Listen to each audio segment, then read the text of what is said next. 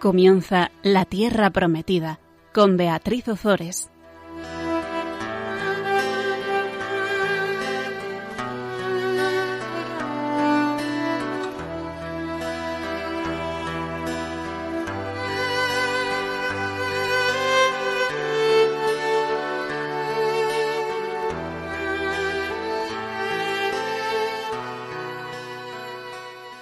Buenas tardes, queridos oyentes de Radio María. Aquí estamos con todos vosotros una vez más compartiendo la palabra de Dios en el programa La Tierra Prometida.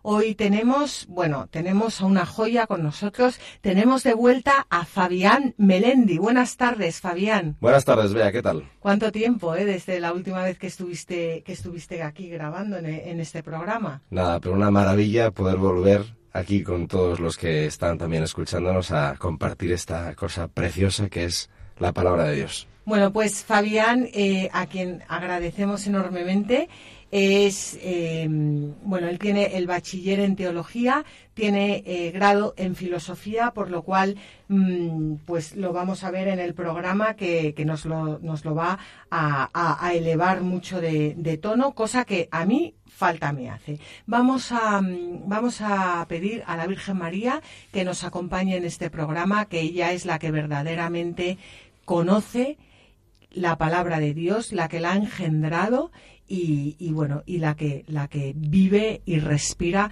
con la palabra de Dios. Dios te salve María, llena eres de gracia, el Señor es contigo, bendita tú eres entre todas las mujeres y bendito es el fruto de tu vientre Jesús. Santa María, Madre de Dios, ruega por nosotros pecadores, ahora y en la hora de nuestra muerte. Amén. Gloria al Padre, al Hijo y al Espíritu Santo. Como era en el principio, ahora y siempre por los siglos de los siglos. Amén. Pues vamos a hacer un pequeño resumen de lo que vimos en el programa pasado. En el programa pasado se nos murió Absalón, el, hijo de, David. ¿Qué le pasó al pobre Absalón? Bueno, pues el pobre Absalón le pasó que se le había subido un poco a la cabeza. Eh, la Biblia tiene sus tiene también sus, su gracia.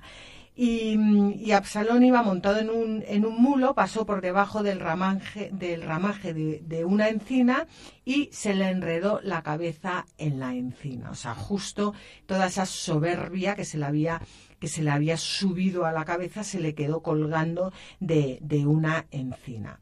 Llegó Joab, lo encontró todavía con vida y, haciendo caso omiso a las órdenes de David, que había dicho por activa y por pasiva que no acabaran con la vida de, de, de Jonatán, eh, perdón, de, de, Absalón, le clavó tres dardos y sus hombres le remataron. Cuando David se enteró de la muerte de Absalón, lloró desconsoladamente, porque aunque Absalón se había rebelado contra su padre, David tenía ese, ese corazón, ese corazón eh, semejante al corazón de, Dios y lloró desconsoladamente. Pero tuvo que sobreponerse porque Joab le hizo ver que su ejército, que acababa de vencer al ejército enemigo, esperaba unas palabras de boca de su rey y no a un rey llorando y llorando y llorando desconsoladamente. Por lo que finalmente David decide regresar a Jerusalén y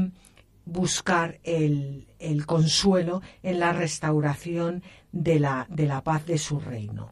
Esta restauración que vamos a, vamos a ver va a durar, desgraciadamente, va a durar bastante poco. Bueno, pues una, una vez muerto Absalón, como hemos dicho, David es consciente de que, de que tiene que recuperar esta, esta paz. Y para ello lo que tiene que recuperar primero es el reino de Judá, el reino de del norte y unir de una vez por todas el reino de Judá, es decir, el reino del norte, con el reino de Israel, es decir, el reino del sur.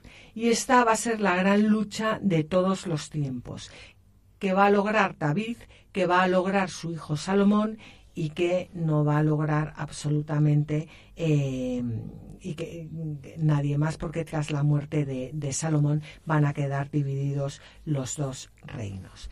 ¿Qué hace David para eh, intentar traer de vuelta al reino de Judá? envía a los sacerdotes Sadoc y Abiatar para que se reúnan con los ancianos de Judá y para que eh, les pidan que dejen atrás todo tipo de rencillas y que le acojan a él, a David, como rey. Y además David pide a Sadoc y pide a Abiatar que informen a los ancianos de Judá de que Amasá reemplazará a Joab como jefe del ejército. Habíamos comentado que Amasá era el general de las tropas de Absalón prometiéndole el mando vitalicio del ejército, lo que hace David es no solo poner en su sitio al, arrogante Joab, sino que además lo que gana es un gran eh, capitán y el corazón de todos los de Judá, hasta el punto de que la Biblia nos dice que así ganó el corazón de todos los de Judá como el de un solo hombre. Bueno, pues como decíamos, David finalmente regresa a Jerusalén y tras la muerte de Absalón encuentra el consuelo en la restauración de la paz de su reino.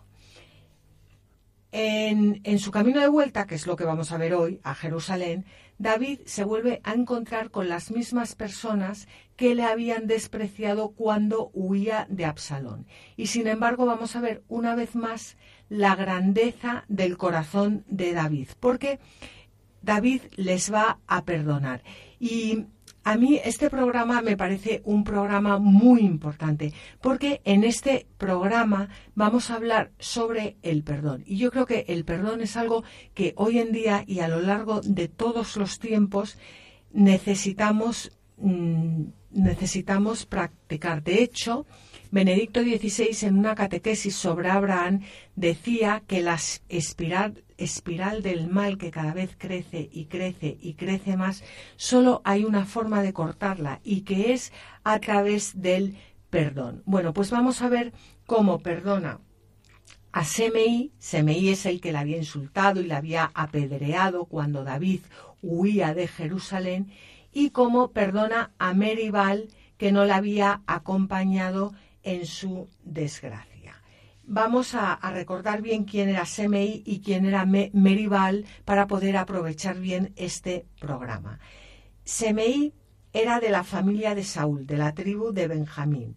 La tribu de Benjamín guardaba muchísimo rencor contra David porque eh, a la muerte de Saúl la realeza había pasado a David. Y en 2 Samuel 16:13 leíamos que mientras David y sus hombres marchaban por el camino, Semei iba en la misma dirección maldiciendo, tirando piedras eh, contra él y arrojándole a tierra. Esto es lo que hizo Semei.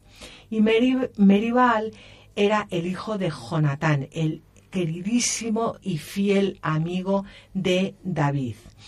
Y David, por ese, por ese mismo motivo, siempre eh, había recibido a Meribal como a su propio hijo, como si se tratara de su propio hijo. Bueno, pues el tema es que cuando David se ve obligado a huir de Jerusalén, salen eh, a su encuentro estas dos personas, Semei y, bueno, eh, Meribal no salió a su encuentro, pero em, entre comillas le traicionó. Y vamos a ver ahora cómo em, David, volviendo a Jerusalén, cómo, em, cómo va a, a perdonarles. Y esto me recuerda, Fabián, intentando traerlo un poco a, a, nuestro presente, como nosotros cuando abandonamos la iglesia, cuando abandonamos Jerusalén y cuando esas personas eh, tan como Semeí o como eh, que, salen a nuestro encuentro para maldecirnos, o Meribal, que entre comillas nos traicionan, em, como solo de regreso a Jerusalén, de regreso a la iglesia, eh, de regreso a poner los ojos fijos en nuestro Señor Jesucristo, sólo así podemos perdonarles verdaderamente como vamos a ver que David hizo. Sí, y es también eh, llamativo, ¿no? Los que llevamos unos años viviendo en la iglesia, en la comunidad de los seguidores del Señor, ¿no? Que, que cómo, es Dios ¿no? con nosotros. Nos lleva a la iglesia, nos devuelve a la iglesia y nos pone delante a las personas que nos han hecho daño. ¿no? Y, y duele más todavía cuando son personas que comparten la misma comunidad, la iglesia, ¿no? Y, y así es Dios, o sea, no nos esquiva la realidad, sino que nos hace capaces de vivirla de otra manera, que es la del perdón. Y además que, que nos dice, porque es el Señor es lo que le dijo a Pedro cuando le preguntó el Señor, eh, ¿cuántas, ¿cuántas veces tengo que perdonar eh, a mi hermano cuando peque contra mí? Dice hasta siete, o sea, siete, bueno, tú ya sabes, en la Biblia es un número, es, es un número clave, ¿no? Y Jesús le responde, no te digo hasta siete veces, sino hasta setenta veces siete. Es decir, siempre, siempre, siempre. El, el signo del cristiano es el perdón. Eso es tremendo, ¿verdad? Y suena, suena muy duro, porque, bueno, cuando vas viendo cómo funciona la vida, dices, eh, pues es de tontos. O sea, ¿cómo es que el Jesús nos enseña a vivir en el perdón? Entonces es um, siempre en desventaja, ¿no? Y luego vamos a ver un poco cómo es la dinámica siempre de Dios. Cuando parece que todo se pierde, es cuando realmente estás construyendo algo que ganas, ¿no? Y, o sea, que no, no es un camino de masoquismo, sino que es un camino de liberación.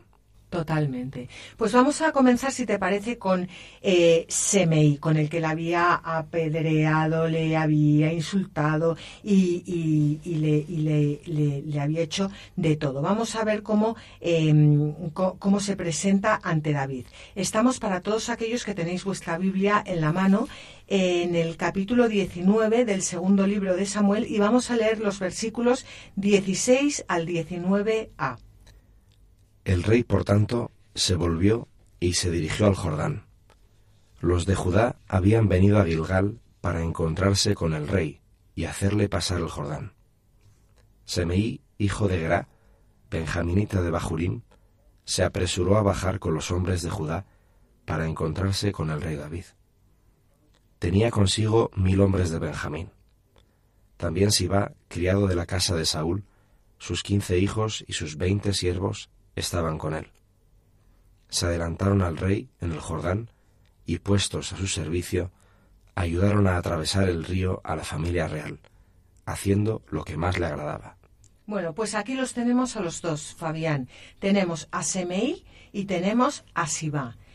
Que yo quiero ahora cuando leamos la historia, de, eh, bueno, la historia, cuando leamos cómo se presenta Semei ante, ante David y cómo se presenta el criado de Meribal, eh, Sibá ante David, traerlo al presente, para que nos sirva también a nosotros de ejemplo. No solo cómo perdona a David, que eso es fundamental, sino también cómo ellos se presentan ante David y cómo en el caso eh, de Semeí es capaz de reconocer su culpa y pedir perdón y en el caso de Sibá pues se, se descubre por su forma de presentarse que no está arrepentido como Simeí, sino que eh, está encantado de haberse aprovechado totalmente eh, de David. O sea, se, se le, como dirían hoy en día, se le ve el, el plumero. Vamos a comenzar con. Semeí,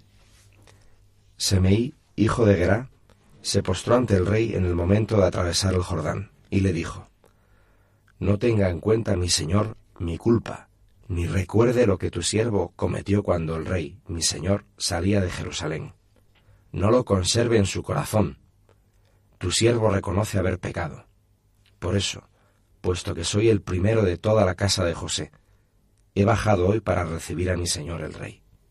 Bueno, pues esto es un precioso acto de arrepentimiento por parte de SMI que habla en nombre de toda la casa de José, haciendo referencia no solo a las tribus de José, que eran las tribus de Efraín y, Manasés, sino a todas las tribus del norte. Pero fíjate, Fabián, qué preciosidad cómo le dice, no tenga en cuenta, mi señor, mi culpa, ni recuerde lo que tu siervo cometió cuando el rey, mi señor, salía de Jerusalén. No lo conserve en su corazón. Exacto, es, es muy impresionante la expresión, ¿no? Aunque al principio dice no tenga en cuenta ni recuerde, no es lo mismo. No tener en cuenta algo y no recordarlo. Precisamente si no lo recuerdas, ¿cómo lo vas a tener en cuenta? Pero la expresión es distinta y la clave está en la frase siguiente. No lo conserve en su corazón. No lo conserve, es decir, no lo mantenga vivo y coleando, no lo mantenga en su salsa, no lo mantenga activo. Y, y es que esto del perdón, ¿cuántas veces hemos oído, no? Perdonar es olvidar. Dice, no, no, porque hay dos verbos en español para son actos distintos. Una cosa es perdonar y otra es olvidar. No puedes perdonar si has olvidado. El perdón es una cosa muy superior a olvidar. El perdón es no usar el mal que te han hecho para machacar a quien te lo ha hecho. Eso es el perdón. Eso es espectacular. Espectacular. Y eso no es olvidar. Eso es hacer un bien evitando un mal. Y no utilizar el mal que te han hecho para aumentar la carga de mal. Eso es el perdón. Y ese es el acto mayor de amor posible. Y ese es el acto de amor que cuando uno lo ha experimentado puede hacerlo. Pero antes le parece sencillamente una locura. Y, yo quería hacerte una pregunta que ahora que estás contando, estás describiendo el perdón de una forma que, bueno, que nos es, vamos, yo estoy segura que más de una persona, eh, aparte de, a mí la primera, nos está ayudando muchísimo. Y es que em, vamos a ver aquí cómo, cómo David perdona. Eh, porque ha experimentado el perdón de Dios. ¿Por qué nos cuesta a nosotros tanto perdonar, porque se supone, se supone entre comillas, que nosotros los cristianos también hemos experimentado el perdón de Dios. ¿Por qué tantas veces, eh, o por lo menos a mí, ahí hablo en, primera persona, me cuesta tanto perdonar?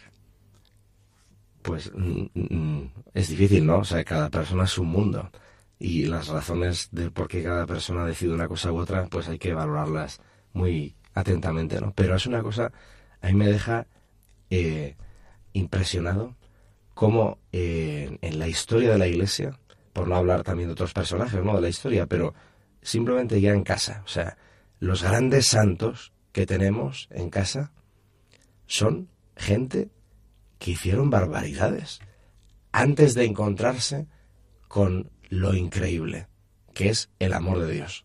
Y cuando se lo encuentran, estas personas que han vivido tan intensamente que han sido capaces de hacer tanto mal, cuando se lo encuentran, no pierden la intensidad en la vida, sino que queda transformada por el bien que los han vuelto y los ha elevado, ¿no? Por el amor de Dios. Entonces, como dice el Apocalipsis, eh, es tremenda esta frase. Tú, que no eres ni frío ni caliente, te vomitaré de mi boca. Es tremendo, ¿no? Porque el que está habituado a Dios, o piensa que está habituado a Dios, cuidado no vaya a ser que estemos bloqueando la presencia de Dios en nuestra vida, porque estemos escaqueándonos de vivir intensamente nuestra vida. Parece que a Dios no le preocupa que lo hagamos muy mal, claro que no lo quiere, porque si lo hacemos muy mal, vivimos muy intensamente, lo que le importa es que es el sitio donde se puede encontrar con nosotros y es donde nos puede salvar y nosotros tener la experiencia de esa salvación. Y entonces nosotros aprender de lo que hemos vivido a hacer lo mismo con otros. Claro. Pues si te parece vamos a hacer una pequeña pausa y vamos a, meditar un poco esto que, nos acabas de contar del perdón, que, bueno, es, es, para, para, darle, para darle una vuelta.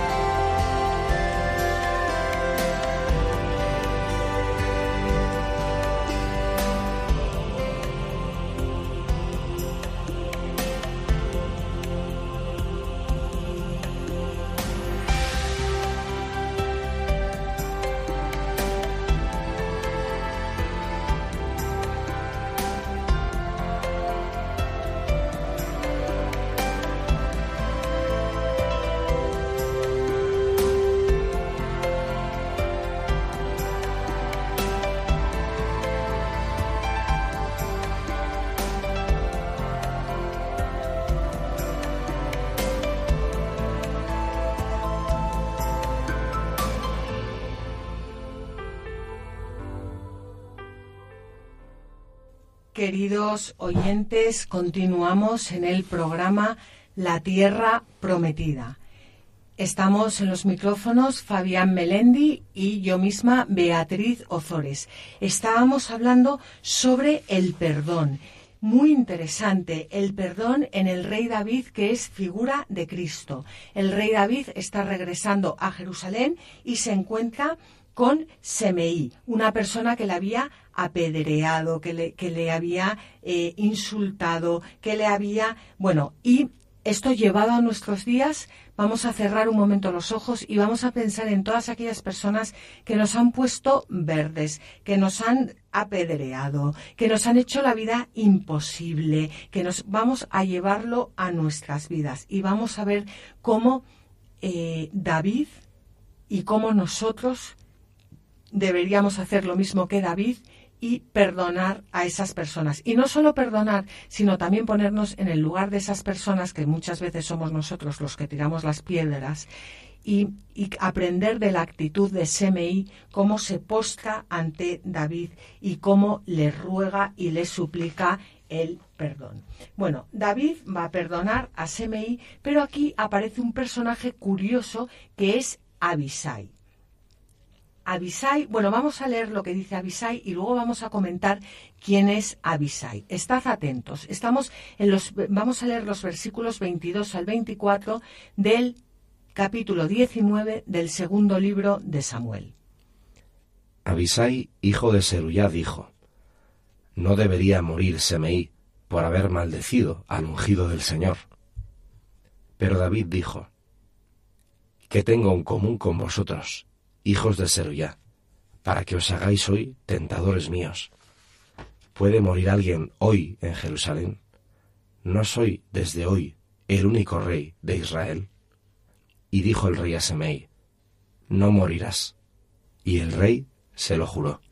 Bueno, pues cuando eh, Semeí maldijo a David y tiró piedras contra David y contra todos sus siervos, y cuando le increpó a irse acusándole de hombre malvado y sanguinario al quien el Señor había quitado el trono, este tal Abisai, hijo de Seruyá, le dijo a David lo siguiente: ¿Por qué ese perro muerto, refiriéndose a, a Semeí, va a maldecir a mi señor el rey? Permíteme que vaya y le corte la cabeza. Era una joyita este Abisai. ¿Pero qué le contestó David? David le contestó, ¿qué tengo en común con vosotros, hijos de Seruya? Si maldice es porque el Señor le ha ordenado que maldiga a David. ¿Quién se atreverá a decirle, ¿por qué haces esto? Y añadió el rey a Abisai y a todos sus siervos, si un hijo mío salido de mis entrañas busca mi muerte, cuánto más ese benjaminita. Dejadlo que maldiga, porque se lo ha ordenado el Señor. Tal vez el Señor mire mi desgracia y me conceda bienes a cambio de estas maldiciones de hoy. Bueno, pues con esta actitud tan maravillosa eh, de, de, David, que admite las, las maldiciones de Semeí, no, no como venidas directamente del Señor, sino como permitidas por el Señor para hacerle a él más humilde, sabiendo que si las acepta y las ofrece, el Señor le dará bienes mayores. ¿Y cuál es el bien mayor que le va a dar el Señor? El don del perdón que estamos viendo aquí.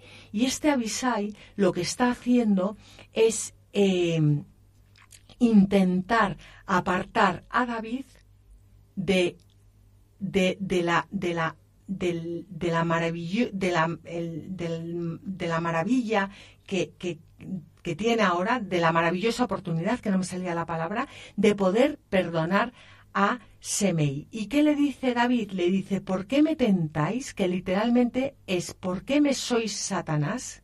Porque así son llamados aquí los hijos de Serbia, Abisai y Joab, porque se oponen a la clemencia del rey y le tientan con la violencia, con que haga violencia. Y eso es exactamente lo mismo, Fabián, que Cristo le dijo a Pedro cuando eh, Cristo le eh, manifestó a sus discípulos que, que, él iba a tener que padecer mucho hasta una muerte en cruz. Y, Pedro eh, lo tomó aparte y le reprendió y le dijo, Dios te libre, Señor, de ningún modo te ocurrirá eso. Y fíjate lo que eh, Jesucristo le dijo a Pedro, apártate de mí, Satanás, eres escándalo para mí, porque no sientes las cosas de Dios, sino la de los hombres. Es impresionante, porque porque todo aquello, todas aquellas cosas materiales y todas aquellas personas que nos, eh, que nos, eh, que nos impiden caminar directamente eh, de la mano de los planes de Dios y seguir la voluntad de Dios, son Satanás. sí, y, y, es muy llamativo eh, rescatando un poco el, versículo 23, ¿no? Que dice, esto es muy llamativo en la, en la escritura, cuando una palabra se repite mucho y se repite tres veces en un solo versículo, quiere decir que es fundamental. Y, y el autor sagrado quiere hacer ahí hincapié en algo. Y dice, hay tres preguntas en ese versículo, cuando Abisai le ha acusado al otro, ¿no? no, no, a este, eh, a justicia sobre él y mátalo, ¿no?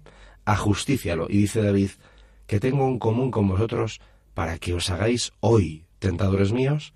¿Puede morir alguien hoy en Israel? ¿No soy desde hoy el único rey de Israel? Esto es tremendo, porque es el poder del perdón. O sea, el poder liberador del perdón es que el pasado, el mal recibido, el pasado, no tiene poder sobre el presente. El amor tiene la capacidad de liberar el presente del poder del mal pasado que te han, que te han hecho a ti y tú no estar obligado, esclavizado a reaccionar, simplemente a reaccionar ante ese mal que has recibido en el pasado, con lo cual te hace una doble faena, el mal recibido en el pasado y seguir hoy esclavo de ese mal que te han hecho. Entonces ese hoy es el poder del perdón. El presente ya no está esclavizado por el pasado. Y además hay otra cosa como decías ahora, ¿no? Literalmente el por qué me tentáis se debería traducir por qué me sois Satanás. Es que la línea que divide, que separa la justicia del ser justiciero, es decir, ser justo a ser justiciero, es muy fina. Y como no hay nada más falso que una buena imitación, Satanás, el enemigo de la naturaleza humana, Satanás es el mejor imitador de Dios, porque es más falso que hecho de encargo. Y entonces, ¿qué pasa? Que Satanás, Abisai en este caso, está siendo manipulado por Satanás. Satanás es el acusador de nuestros hermanos, dice el libro del Apocalipsis, ¿no? O sea, Dios es el justo, Cristo es el justo, y David está aquí actuando con justicia, liberando el hoy del mal del pasado. Satanás es al revés, es obstinarse, conservar en el corazón el mal que te han hecho, para que hoy sigas esclavizándote, teniendo poder sobre ti y que el mal crezca. Ese es el que hace la justicia, no, el que es justiciero. El que hace justicia libera. Y eso es Dios, es Cristo y es David en este caso.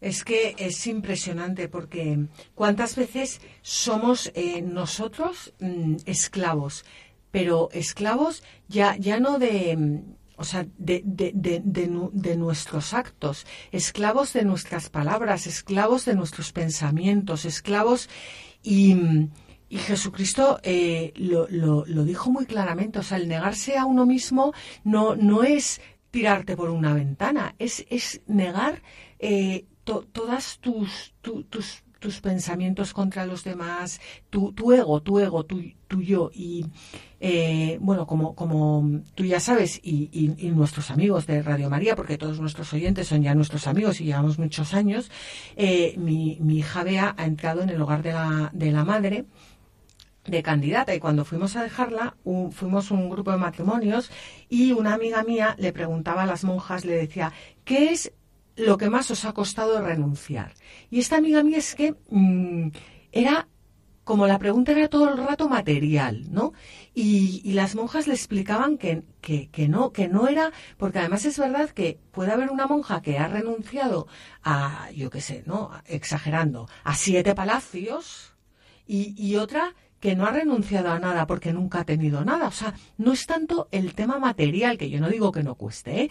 pero, pero que no es tanto eso, que la mayor renuncia es a uno mismo, a yo pienso, a yo opino, a porque el otro me ha hecho, a porque entonces yo tengo que hacer. O sea, es la, la renuncia a uno mismo y el llenarse de, de, la voluntad de Dios, de la palabra de Dios, de, del Espíritu de Dios. Esa, esa es esa es la, la, mayor renuncia y por eso em, el camino es solo puede ser a través del, de, de, la cruz, que es esto, la renuncia a uno mismo, y no hay renuncia a uno mismo sin perdón. Y, y, claro, el mayor ejercicio de renuncia en ocasiones es precisamente cuando quieres ejercitar el perdón, ¿no? Y, es llamativo porque, claro, como decían las monjas, ¿no? Que acabas de comentar, Claro, la renuncia ahora mismo porque este camino de liberación, que es el que Cristo hace en nosotros, hasta llegar a ser capaces de perdonar, es difícil. ¿Por qué? Pues dice la tradición de, la Iglesia que es que nosotros tenemos, llevamos con nosotros una cosa que se llama la concupiscencia. Y dice un padre de la Iglesia que es como esa atracción pegajosa que tiene el pecado para nosotros que en el fondo nos gusta como rebozarnos en el barro, como los cerdos, dice él, ¿no? Y eso es la concupiscencia, ese placer que encontramos en acercarnos al pecado. Y es precisamente de eso de lo que Cristo es capaz de liberarnos. Mira si es potente Cristo, que nos libera hasta de esta tendencia, ¿no? Ser capaces de no vivir esclavos de esta tendencia. Y, y esto es el vivir mundanamente. Este es vivir del ego. Esto es vivir en el yo que hay que renunciar a él, que dice Cristo, ¿no? El apartarse de esta cosa pegajosa que es la atracción al pecado y que no te esclavice en el presente, el mal que te han hecho, y ser capaz de perdonar. Bueno, y dice el Catecismo de la Iglesia Católica en el punto 2015, dice el camino, el camino de la perfección, es decir, de la santidad, pasa por la cruz.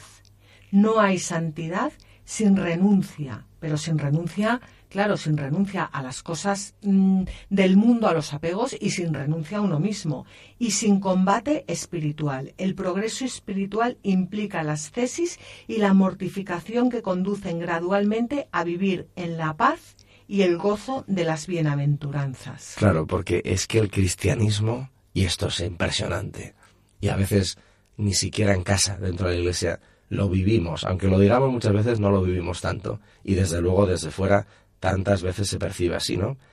Como que el camino, o sea, el cristianismo no es el camino del masoquismo, de la tristeza, de la renuncia a la vida. Es exactamente lo contrario. Es el camino de la liberación de todo aquello que no permite que la vida de Dios nos llene. Y entonces eh, la vida de Dios no puede ser más que alegría, paz, gozo, ¿no? Dice Pablo también en una carta. Entonces, la mortificación que es la cruz que es matar lo que mata. Matar lo que mata. Eso es mortificarse.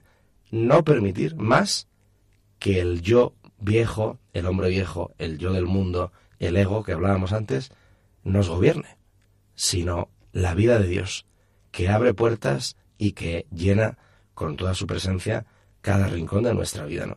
que incluye el sufrimiento, porque esta vida incluye sufrimiento y este ejercicio de ser liberado, pues como nos gusta retozarnos en el barro como los cerdos, que dice el padre de la iglesia, pues el cerdito que llevamos dentro mm, no quiere que le limpien el barro, pero cuando está limpio y aseado, ya lo creo que lo disfruta. Desde luego. Pues si te parece, Fabián, vamos a hacer aquí una pequeña pausa para poder meditar todo esto, que, que bueno, es una maravilla poder hablar del perdón de Dios a la luz de la, de la palabra.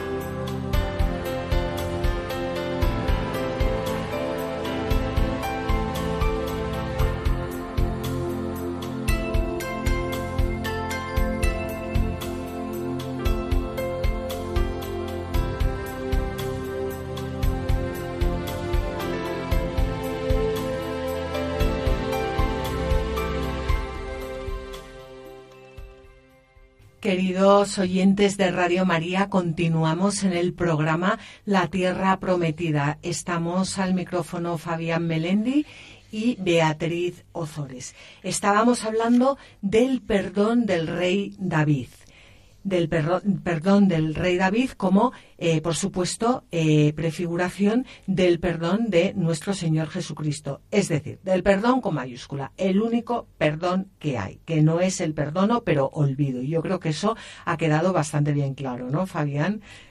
Así es. Bueno, pues habíamos hablado de Semei, de, de aquella persona que había salido al camino, que había tirado piedras, que les había, bueno, de todo. Y ahora vamos a hablar de Meribal. Vamos a hablar de Meribal, que recordemos que, como bueno, ya lo hemos recordado, que Meribal era hijo de Jonatán, el fiel íntimo amigo de David, y por tanto era también nieto de Saúl, y eh, David le había acogido siempre como a su propio hijo. Estamos en, bueno, y cuando David huyó de, Jerusalén, Meribal se supone que tenía que haberle acompañado y se quedó en el palacio de Jerusalén. Vamos a leer los versículos 25 al 26 del capítulo 19 del segundo libro de Samuel. También Meribal, hijo de Saúl, bajó al encuentro del rey. No se había arreglado los pies ni las manos, ni se había cortado la barba, ni había lavado sus vestidos desde el día en que el rey salió hasta que volvió en paz. Cuando llegó desde Jerusalén al encuentro del rey, éste le dijo, ¿Por qué no viniste conmigo, Meribal? A mí esta, esta pregunta, Fabián, me recuerda a la pregunta que Dios le hace a Adán y Eva en el paraíso. Esa pregunta que, que lo que busca es, es el, el, arrepentimiento para poder perdonar. Es, es tremenda la frase ¿por qué no viniste conmigo? Y lo que le dice Adán es, ¿dónde estás? Y a Caín, cuando mata a Abel, le pregunta, ¿dónde está tu hermano? Y si nos damos cuenta, son las preguntas y la que le hace Jesús a Pedro, ¿no? Una vez después de la resurrección, Pedro, pero tú me quieres. O sea, la pregunta que hace Dios, nos hace Dios constantemente es, pero ¿por qué no quieres vivir conmigo? El pecado es eso, vivir sin Dios, apartar de Dios, apartar a Dios de mi vida. Eso es el pecado. Entonces, la pregunta que constantemente la escritura nos hace Dios es, ¿por qué no quieres vivir conmigo? ¿Por qué no vienes conmigo? No es una pregunta de reproche, no es una pregunta justiciera, es una pregunta de amor. Es una pregunta de, pero si estás hecho para esto, si tu felicidad es esta, o sea, no tiene ningún momento de, de amargura la pregunta. Es solo el dolor del amor que no se puede llevar a plenitud porque no se recibe. Es que así es, es, es una, una pregunta em, que, como decías tú antes, es una pregunta tierna. Em, pues yo, haciendo un poco de examen de conciencia, pues igual le hubiera dicho, Meribal, me dejaste tirada, mira lo que hiciste, porque yo que te he dado todo a ti, y tú, y tú, mira cómo me respondes. Y en cambio esto es una, una pregunta tierna de un padre, llena de, de, de amor, que no busca machacar al otro, sino que busca que, que, bueno, pues que busca al otro, eso es lo que busca, al otro, no, nada más, al otro, a la persona del otro. Y vamos a ver qué le responde Meribal. Señor y rey mío, un criado me engañó. Tu siervo le había dicho, ensíllame el asno para subir con el rey, ya que tu siervo es cojo. Tu siervo ha sido calumniado ante mi señor el rey, pero mi señor el rey es como un ángel de Dios haga pues lo que mejor le parezca, porque toda la casa de mi padre no había merecido más que la muerte. Sin embargo, tú has permitido a tu siervo sentarse entre los que comen a tu mesa. ¿Qué derecho tengo todavía para implorar al rey? Pues el criado que había engañado a Meribal, el, hijo de Jonatán, nieto de Saúl, fue Siba. Cuando David huye de Jerusalén, ¿Qué hizo Siba? Siba sale al encuentro con dos asnos aparejados cargados de pan, uvas, frutos eh, de verano y un odere de vino. Y lo que hace es que le dice a David que los asnos son para que el rey y su familia puedan montarlos y que la comida y la bebida es para que todos, incluidos los criados, puedan reponer fuerzas. Bueno, pues el rey le pregunta por Meribal, que es lo que eh, lo primero que le pregunta por, su por su por su hijo adoptivo Meribal y le responde que se había quedado en Jerusalén para recuperar el trono de su padre Saúl. ¿Y qué hace David en ese momento? Le dice al criado que todo eh, lo que hasta el momento pertenecía a Meribal pasaba a ser de su propiedad. Y se queda encantado porque claro ha, traicionado a su señor. Eh, le ha llevado a David todos los asnos, el vino, el tal, que no era suyo, claro, porque eh, era, era de, palacio. Eh, que es muy fácil dar a, a, los demás lo que no es tuyo. Y además el rey le ha dicho, o sea que legalmente, entre comillas, que todo lo de su señor ahora es suyo. O sea que es que se, se vamos, o sea que ha pasado de ser un criado a ser aquí, bueno, si va, recordemos que era del norte y lo que hace es aprovechar este mal momento que pasa eh, David para adularle y para acusar a su señor. Y David en ese momento le cree. Y aquí hay un, comentario de San Gregorio Magno que eh, utiliza, lo hace utilizando un recurso literario habitual que es presentar su doctrina como un diálogo entre él y, su diácono Pedro. Bueno, pues en este comentario San Gregorio Magno eh, nos dice cómo cuando nos dispersamos con las cosas y, cuando hacemos mil cosas a la vez eh, o cuando no ponemos nuestros ojos fijos en el Señor, es fácil que nos engañen, que es lo que le, pasó a, a, David. Vamos a leer el comentario de San Gregorio Magno y luego continuamos hablando de esto, que es muy interesante. ¿Qué de admirable en que siendo hombres nos engañen, Pedro? ¿Acaso ignoras que David, que solía poseer el espíritu de profecía, pronunció una sentencia contra el hijo inocente de Jonatán, cuando escuchó las palabras de un criado mentiroso? Como fue David el que actuó así, creemos que fue justo por un secreto juicio de Dios. Sin embargo, según la razón humana, no vemos cómo puede ser justo. Por eso, ¿qué hay de admirable en que nosotros, que somos profetas, suframos el extravío de bocas mentirosas? Gran verdad es que el cúmulo de ocupaciones pastorales devasta el alma de todo por lado. Cuando el ánimo se divide en muchas tareas, se hace menos capaz de atender cada una de ellas, y cuanto más dispersamente se dedica a muchas, tanto más fácilmente será engañado en una cualquiera. Es impresionante esto. Cuando el ánimo se divide en muchas tareas, se hace menos capaz de atender cada una de ellas. Y cuanto más dispersamente se dedica a muchas, tanto más fácilmente será engañado en una cualquiera. Y es, es interesante eh, las palabras que utiliza Gregorio Magno, ¿no? Él era obispo de Roma, por tanto tenía mucho que hacer. Y sin embargo, lo que él dice es, cuando el ánimo se divide en muchas tareas, eso no quiere decir que no haya que hacer muchas tareas, quizás sí toque hacer muchas tareas, pero ¿por qué se tiene que dividir el ánimo haciéndolas? Y luego dice, cuanto más dispersamente se dedica a muchas, pero no necesariamente uno se dedica a muchas tareas dispersamente. Entonces es lo que decíamos, cuando el orden está claro y Dios es lo primero, todo lo demás pues tiene su sentido y su momento. Como dice eh, Reinero Canta la Mesa, muchas veces lo comenta, que él cuando tiene mucho que hacer y tiene poco tiempo, lo primero que hace es dedica un momento a la oración y después todo le sale rápido y mucho más, mucho más ágil, ¿no? Como diciendo, cuando pones a Dios en el centro, lo demás se organiza bien, ¿no? Sí, cuántas veces en nosotros mismos nos liamos y también lo vemos en la iglesia, ¿no?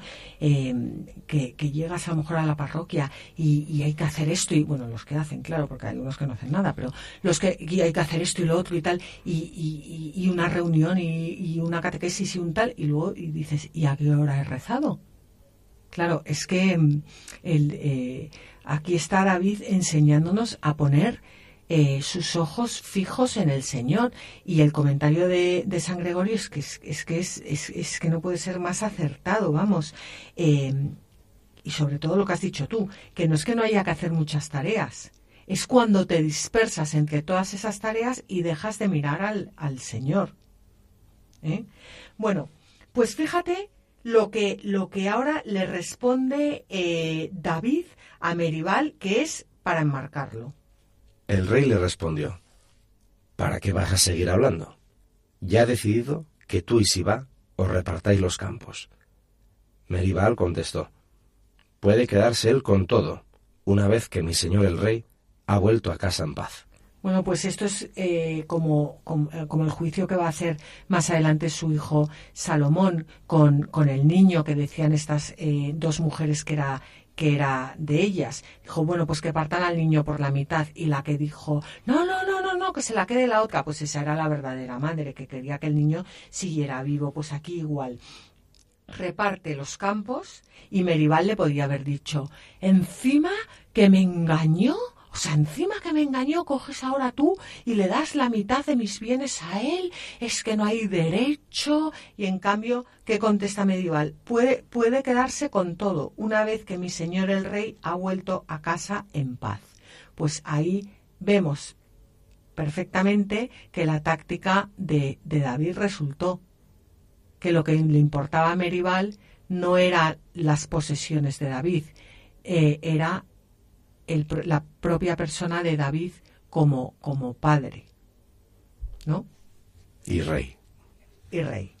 Bueno, pues vamos a, terminar el programa, que se nos está pasando el tiempo, con Barcilai, que es que me encanta la figura de Barcilai porque me, me, enternece muchísimo. Estamos en el capítulo 19 del segundo libro de Samuel y vamos a leer los versículos 32 al 34. Barcilai, el Galaadita, había bajado también desde Rogelim y había atravesado el Jordán con el rey para despedirlo desde el río. Barzilai era muy anciano, tenía ochenta años.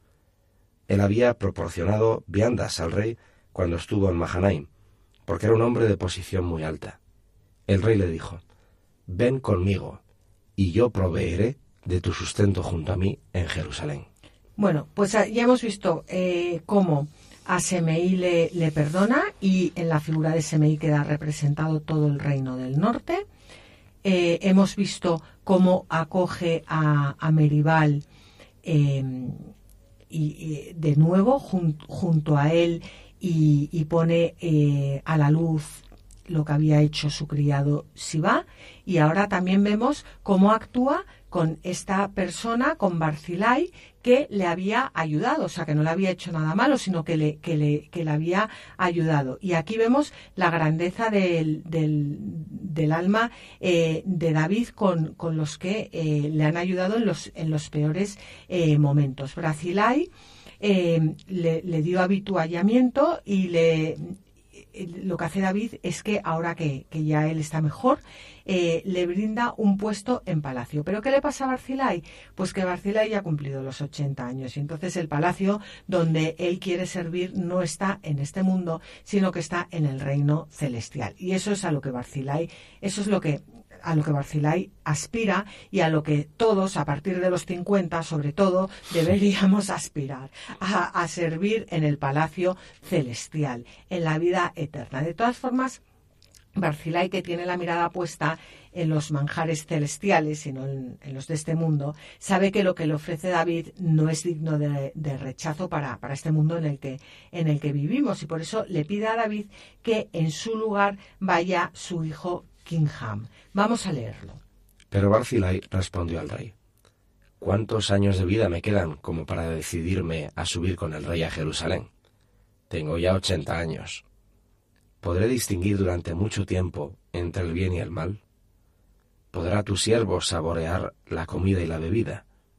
y oír las voces de los cantores y cantoras? ¿Por qué va a ser tu siervo una carga para mi señor el rey? No es poco que tu siervo pueda acompañar al rey a pasar el Jordán. ¿Por qué va a darme más recompensa? Permite que tu siervo pueda volver y morir en mi ciudad junto al sepulcro de mi padre y de mi madre. A cambio está mi hijo, tu siervo Kimham, que vaya él con mi señor el rey. Podrás hacer con él como tú quieras. El rey contestó, Que venga conmigo Kimham, haré con él como tú quieras, y le concederé todo lo que desees. Todo el pueblo pasó el Jordán con el rey. Entonces el rey besó a Barzilai, lo bendijo y le dejó volver a casa. Bueno, me encanta Barcilay. Es que me, enternece muchísimo su figura. Me parece, me parece ideal. Pues un señor que, que, que ya ha hecho lo que tenía que hacer en, en, la vida y que le pide al rey David que le permita eh, volver y morir en su ciudad junto al sepulcro, al sepulcro de su padre y de su madre. En esta mm, sociedad en la que vivimos hoy en día, que no se puede hablar de la muerte. Bueno, de la muerte digna sí pero de la muerte natural, eso vamos, lo, peor. Pues es precioso hablar y, ver cuando las personas eh, que saben que van a morir se preparan para morir. Eh, hoy en día te dicen, es que tiene un cáncer. Ah, qué horror, oh, pobrecito, oh, sí, pero ¿quién se ocupa de, de sanar al menos ese cáncer espiritual para que pueda esa persona morir en paz. No todo es irte al médico, la quimioterapia, que yo no digo que no haya que hacerlo, ¿eh? no estoy diciendo eso, pero, pero toda la preocupación es a ver si con la quimioterapia se salva, a ver si tal. Pues hijo, si tienes 80 años, si tienes un cáncer, ojalá te salves con la quimioterapia, pero, pero, pero más allá de la quimioterapia y de la salud está la vida eterna prepárate, porque si te salvas esta vez con 80, a lo mejor con 82 ya no te salvas. Entonces, prepárate para la vida eterna, que es lo importante. Y, vivimos en una sociedad en la que, en la que hablar de, de la muerte molesta. Una muerte digna. ¿Qué, qué mayor dignidad hay que, que llegues a, a la plenitud de tu vejez y que, y que puedas poner toda tu vida en manos de Dios y ofrecer todo ese, em, eh, todo ese sufrimiento eh, a, Dios por la salvación de las almas. ¿Qué, ¿Qué, mayor dignidad hay que esa, Fabián? Y es como la frase esta última, ¿no? Del libro de Samuel, aplicada al caso que estás diciendo. Entonces el rey besó a Barzilai, lo bendijo y le dejó volver a casa. Es completamente distinto. Volver a casa es nuestro hogar, nuestro hogar no está aquí. Y la actitud es besar al anciano, bendecirlo y dejarle volver a casa. No empujarle a casa, sino dejarle volver a casa. Es precioso. A casa que debería estar escrito con mayúscula. Con mayúscula. Exactamente. Bueno, pues hemos finalizado nuestro programa de hoy. Y es un programa a mí personalmente que me ha hecho mucho bien porque nos, nos viene muy bien siempre que nos, nos recuerden, bueno, por lo menos a mí, eh, lo que es el perdón, porque la vida te va, te va como, mm, sí, y, bueno, pues, pues al final eh, eh, el perdón es, es lo, que, lo, que, lo que nos lleva a, a Dios. Em, el próximo programa será eh, dentro de, 15 días. Os damos las gracias por haber compartido este rato eh, con nosotros. Sabéis que podéis volver a escuchar el programa en el, en el podcast de Radio María, en la página www.radiomaria.es.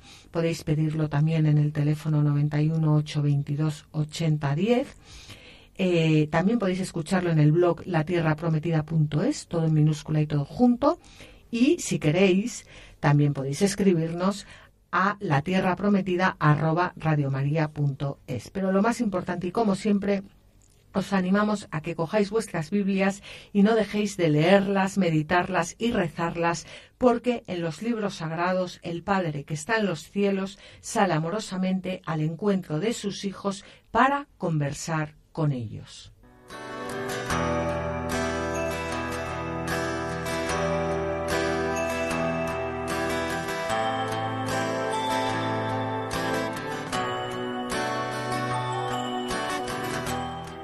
Así concluye La Tierra Prometida con Beatriz Ozores.